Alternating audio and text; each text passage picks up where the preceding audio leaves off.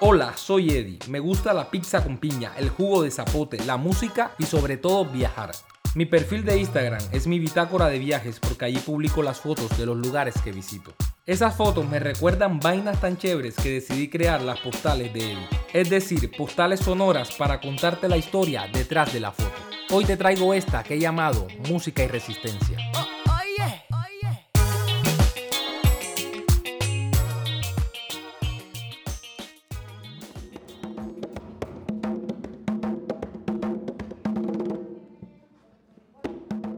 Desde que uno nace, le cantan en el Pacífico hasta morir.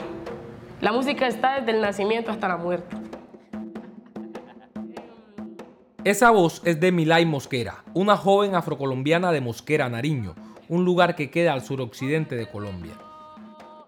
A Milay la vi mientras conversaba con Rafael Quispe, un colaborador científico del Instituto Capaz, un man investigador, docente y director de la Biblioteca Musical de La Paz en Colombia.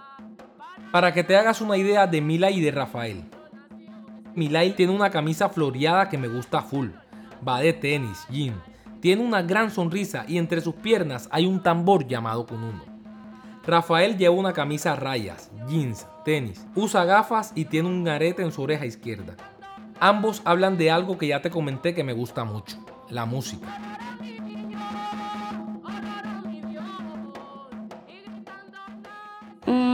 Yo vengo de una familia de músicos.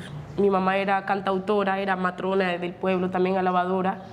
Como te digo, yo soy músico, eh, cantante, cantadora, alabadora también soy.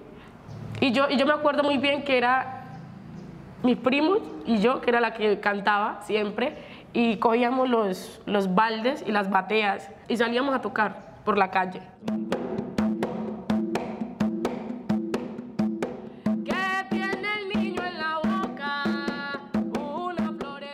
Aprovecho para decirte que eso que estás escuchando es un chigualo, que por los lados del Chocó se le conoce como gualí.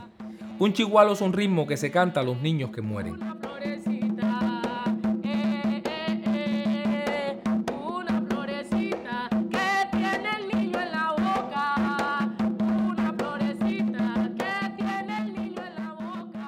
Algo que llamó mi atención es que Milay le decía a Rafael que el tambor, en especial el cununo, está casi que reservado para los hombres.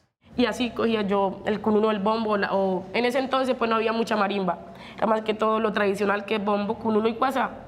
Y yo cogía el bombo, pues repitiendo lo mismo que hacía mi tío, igual en el cununo y así fue. Fui la primera mujer en romper ese paradigma en Mosquera Nariño. La primera mujer y jovencita pues. Milay sonríe mientras canta y toca el cununo. Pero su sonrisa se desdibuja cuando cuenta cómo le empezaron a decir desde el día en que se atrevió a tocar el tambor. Los que hablaban eran los pelados. Ay, que vos sos una marimacha y que no sé qué. Pero igual no le hice caso, bloqueé, bloqueo, bloqueo y, seguí. Porque es que, y además en eso ando también en un proyecto que voy a empezar, si Dios me lo permite y mis ancestras también, em, la reivindicación de la mujer negra percusionista en los espacios culturales, porque somos invisibles todavía. Milay recuerda que salió de Nariño en febrero de 2018 y llegó a Cali con su maleta en búsqueda de oportunidades y sin tiquete de regreso. Yo venía con el objetivo de estudiar, de poder buscar oportunidades para alguna beca, tanto o música, porque yo venía con lo de la música. Pero no, no encontré, no encontré, no encontré y, y empecé a trabajar. Me acuerdo muy bien que en ese entonces con unos sobrinos empezamos a tocar en los semáforos. No siempre se viaja por placer. A veces viajar es sinónimo de migrar o desplazarse forzosamente. Y cuando eso pasa, van contigo tus ancestros. Milay en su maleta invisible lleva consigo todo el saber de tocar el cununo y la marimba, el saber de cantar, la fuerza de sus mayoras y la tradición del Pacífico. Todo ese power también tiene que ver con el trabajo de la red de cantadoras del Pacífico Sur. No, en la red de cantadoras he aprendido muchas cosas te lo juro, muchas cosas, eh, tanto de conocimiento, porque para mí estar al lado de las mayoras, para mí es un gran privilegio, un gran privilegio porque, como yo siempre he dicho, es un diccionario, un diccionario tradicional. Vos le decís, vea, ¿qué es esto? Ahí tenés la respuesta.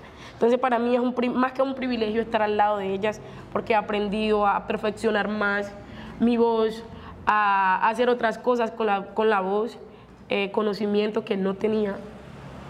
Entonces, y con esos encuentros, mucho más.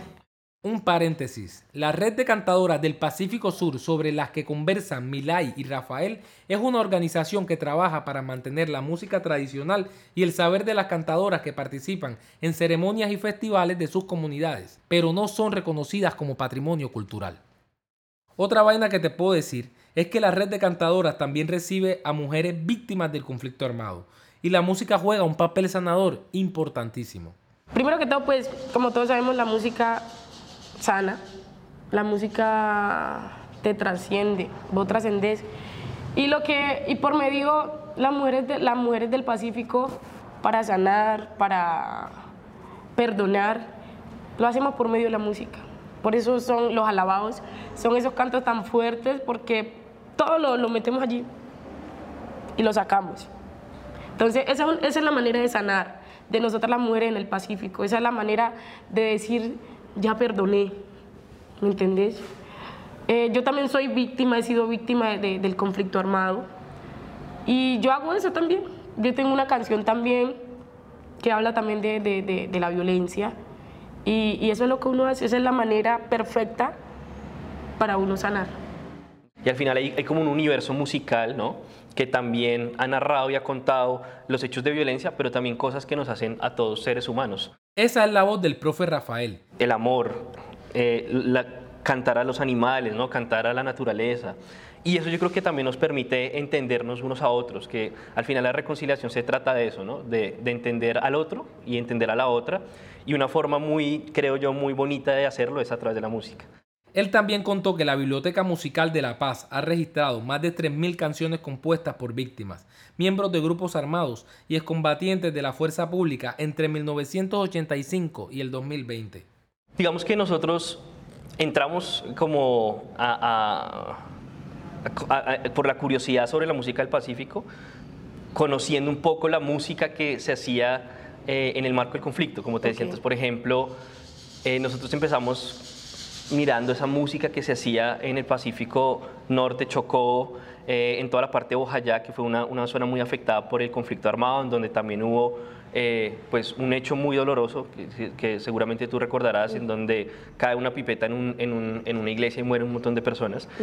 Y allá, digamos, hay, hay un ejercicio de, de unas cantadoras que que hacen todo ese, ese proceso de contar lo que sucedió. De hecho, ellas estuvieron en la firma del acuerdo de paz eh, y le cantaron al presidente, digamos, exigiéndole paz. Yo no sé mucho del conflicto armado. Algunas cosas las he visto por televisión y otras veces las pierdo de vista. Pero cuando tengo la oportunidad de escuchar a personas como Milay o como el profe Rafa, recuerdo el país en el que vivo. ¿Cómo me duele saber lo que está pasando a nuestros hijos también? El papel de la mujer en el Pacífico es todo, porque la mujer es la que salvaguarda la tradición en el pueblo. Dicen por ahí que la mujer que canta es la mujer que guarda la historia de un pueblo. A pesar de que nos quitaron muchas cosas, pero esto no pudieron quitarnos esto. Que es lo que nos mantiene vivos, nos mantiene fuertes.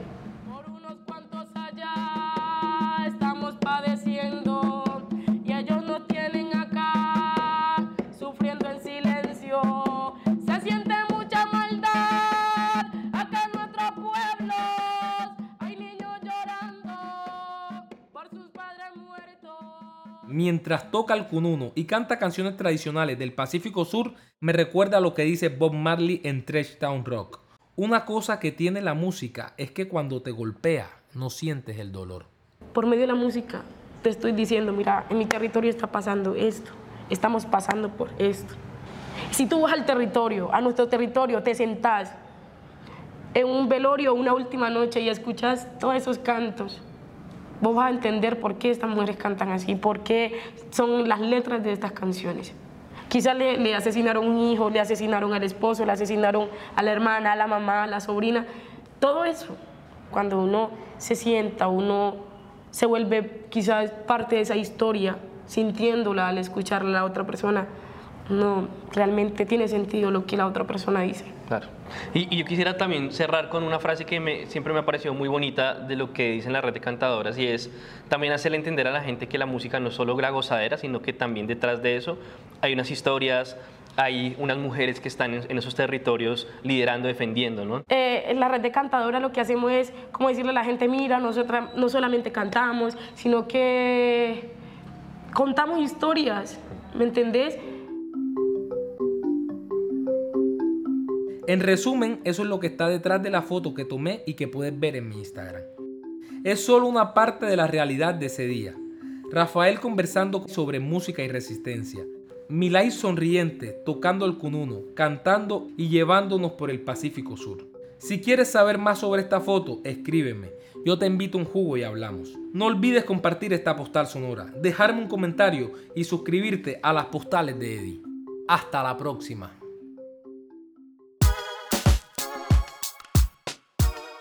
Las Postales de Eddie es un podcast que hace parte del proyecto de Diplomacia de la Educación y la Ciencia del Instituto Colombo Alemán para la Paz, CAPAZ. El proyecto es financiado por el Ministerio Federal de Educación e Investigación de Alemania.